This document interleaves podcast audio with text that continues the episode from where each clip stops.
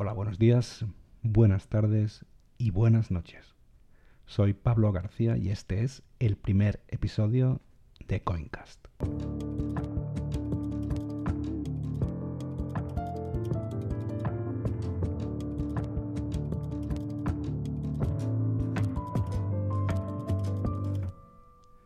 Desde hace mucho tiempo llevo dándole vueltas a esta idea loca de hacer un podcast divulgativo sobre la tecnología blockchain.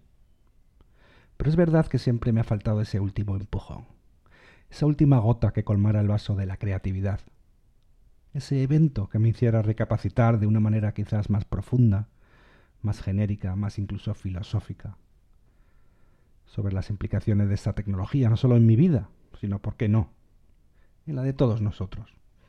Y ya sé, ya sé que puede sonar un poco iluso, especialmente ahora empezando el podcast en medio de un largo invierno en la criptoeconomía, donde parece que estamos siendo bombardeados literalmente mes tras mes con malas noticias dentro del ecosistema cripto, como el colapso de, de Luna, el fraude de Sam Bankman-Fried, las presiones reguladoras de gobiernos occidentales, los famosos CBDCs, la quiebra del SVB o la del Credit Suisse y sus consiguientes rescates, etcétera, etcétera, etcétera.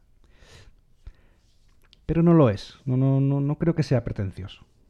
No lo es por, yo creo por, por dos motivos que voy a explicar. El primero, porque es justamente en estos, en estos periodos de mercado bajista cuando ocurre un filtro natural, cuando proyectos y empresas que en época de vacas gordas parecían surgir desde la nada, buscando un beneficio fácil y rápido, gracias a esa vorágine especulativa, colapsan. Y ese colapso hace que otras empresas y proyectos salgan a la luz.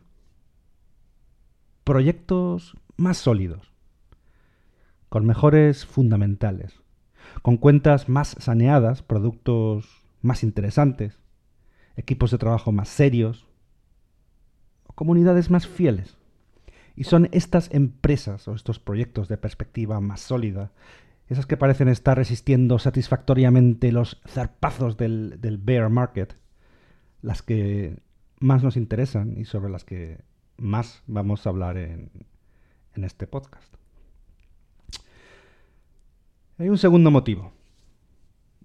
Un segundo motivo que, que es que sigo firmemente convencido de que blockchain es una tecnología revolucionaria, una tecnología que ha venido para quedarse. Una tecnología que viene a solucionar muchos problemas que se nos presentan en este, en este mundo digitalizado e hiperconectado en el que vivimos.